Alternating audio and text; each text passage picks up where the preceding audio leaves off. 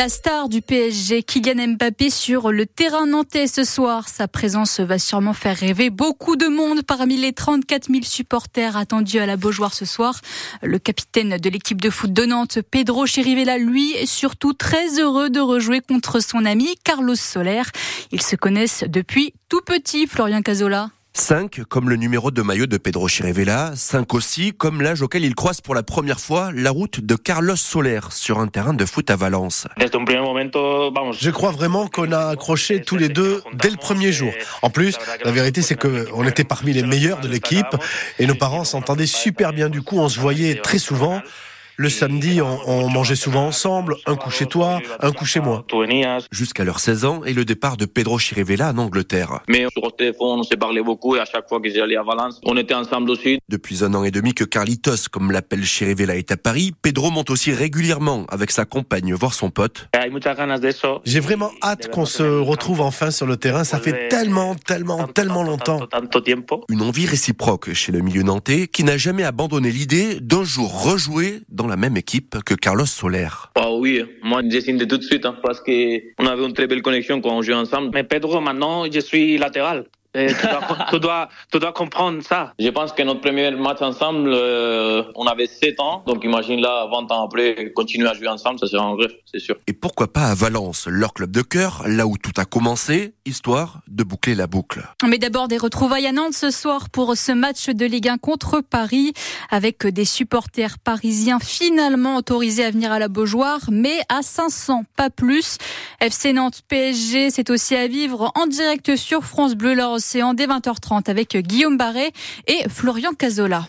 En Vendée, il semblerait qu'une rave party se prépare. Les autorités ont interdit le transport de grosses enceintes aujourd'hui et demain dans le département. Le week-end dernier, il y a déjà eu une rave party à Paimboeuf dans le pays de Ré en Loire-Atlantique.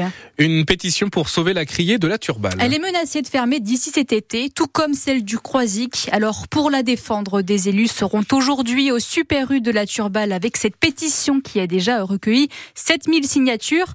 La filière pêche fait vivre beaucoup de monde dans la commune, souligne le maire Didier Cadreau. On a un plan casse l'année dernière, donc on a eu euh, six bateaux de moins. Euh, nos pêcheurs souffrent aussi euh, avec le gasoil pour trouver des matelots, les quotas de pêche que donne l'Europe à la France, et puis aussi là en ce moment l'interdiction d'aller pêcher dans le golfe de Gascogne. Mais il faut quand même garder nos emplois. Ça représente à la Tourballe à peu près 200 marins, et puis la filière de la pêche en général, 600 emplois. Puis je rappelle quand même que la criée de Saint-Nazaire a fermé, la criée de Pornic a fermé. Il faut quand même que notre département euh, la filière de la pêche. Il est hors de question qu'on perd euh, cette âme. Là, euh, la politique, on la met de côté. Nous, les élus, on ne doit pas être comme une bernique accrochée à, à son rocher à attendre la marée montante. Donc on doit aussi se bouger. Il faut être présent. Après, ça sera trop tard. Le maire de la Turballe, Didier Cadreau, qui rappelle aussi que ce port en eau profonde permet d'accueillir les navires 24 heures sur 24 avec un accès routier plus facile qu'au Croisic. Les élus, des élus seront donc toute la journée au Super U de la Turballe avec cette pétition que vous retrouvez aussi en ligne sur francebleu.fr, page Loire-Océan. Un adolescent de 16 ans mis en examen pour assassinat cinq mois après la mort de Sokaina, 24 ans, tué par une balle perdue dans sa chambre en septembre dernier à Marseille. Le très jeune suspect vient d'une cité gangrénée par la drogue. Une centaine de personnes ont été arrêtées lors de plusieurs rassemblements en Russie en mémoire à l'opposant principal de Vladimir Poutine, Alexei Navalny.